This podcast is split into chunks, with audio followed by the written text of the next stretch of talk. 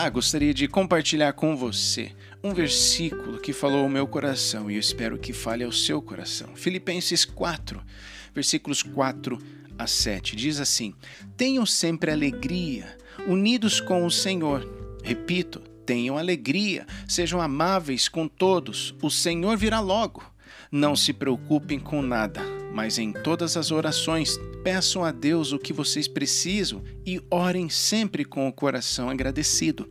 E a paz de Deus, que ninguém consegue entender, guardará o coração e a mente de vocês, pois vocês estão unidos com Cristo Jesus. Como falar de alegria num tempo como esse? Quando a incerteza e a ruptura em massa ocorre, está todo mundo preocupado. É uma oportunidade de fazer orações específicas por todos os afetados. Eu acho que nunca na história se orou tanto como hoje.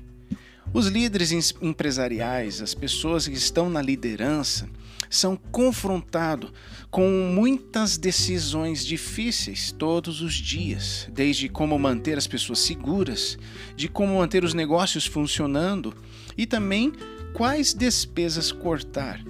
Os profissionais das áreas de ciência e tecnologia sentem pressão para criar uma solução rápida, aumentando o estresse ao encontrar as melhores soluções que tragam a paz. Em toda crise, ela vem com seus múltiplos problemas, mas também há oportunidades para descobrir novas maneiras de fazer negócio, novas soluções e avanço científico e tecnológico que podem abrir as portas para um futuro melhor do que a gente poderia imaginar em outra área, em outra época da nossa vida. A crise nos dá a oportunidade de criar coisas novas e pensar fora da caixa. E Deus ele quer que voltamos a Ele em nosso trabalho o tempo todo. Mas é absolutamente crítico em tempos de crise que olhamos para Ele, para Deus, o nosso Pai, que criou cada um de nós à sua imagem.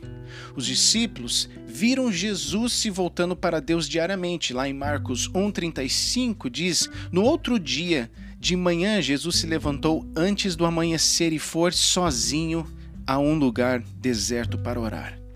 Esse testemunho estava é, mostrando a eficácia de suas orações e pediram a Jesus que ensinasse a orar. Então Jesus ensinou a oração do Pai Nosso. Pai Nosso que estás nos céus, seja santificado o seu nome. Venha o teu reino, que a sua vontade seja feita aqui na terra como é feita no céu.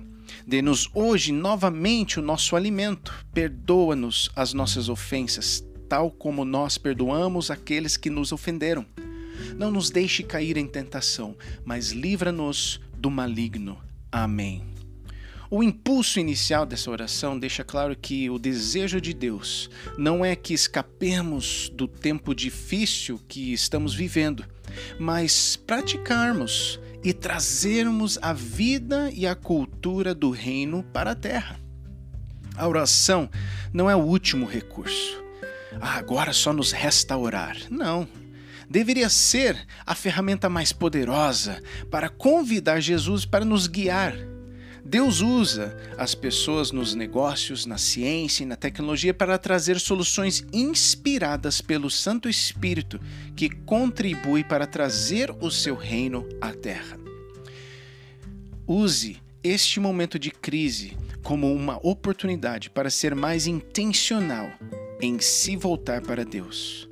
Eu quero orar por você e por todos os que estão nos negócios, na ciência e na tecnologia. O meu desejo é que vocês busquem mais a vontade de Deus e se inspirem no Santo Espírito para trazer soluções que nunca podemos encontrar sozinhos. Vamos orar. Senhor nosso Deus, abençoe os negócios, a ciência e a tecnologia. E oramos para que eles sejam inspirados e se voltem para Deus em vez do medo interior deles. Pedimos que você lhes dê sabedoria, Senhor Deus, ao buscar respostas e soluções que possam abençoar a toda a humanidade. Proteja os líderes dos negócios, na ciência, os médicos e na tecnologia, buscando, Senhor Deus, o antídoto, um remédio e uma cura e os guie para que eles façam o seu trabalho de uma maneira que traga glória e contribua para o mundo melhor e mais saudável. Senhor Deus, nós te pedimos tudo isso em nome de Jesus. Que Deus te abençoe. Eu sou Israel e este foi mais um podcast Ombro Amigo, uma palavra de esperança em tempo de aflição. Que Deus te abençoe.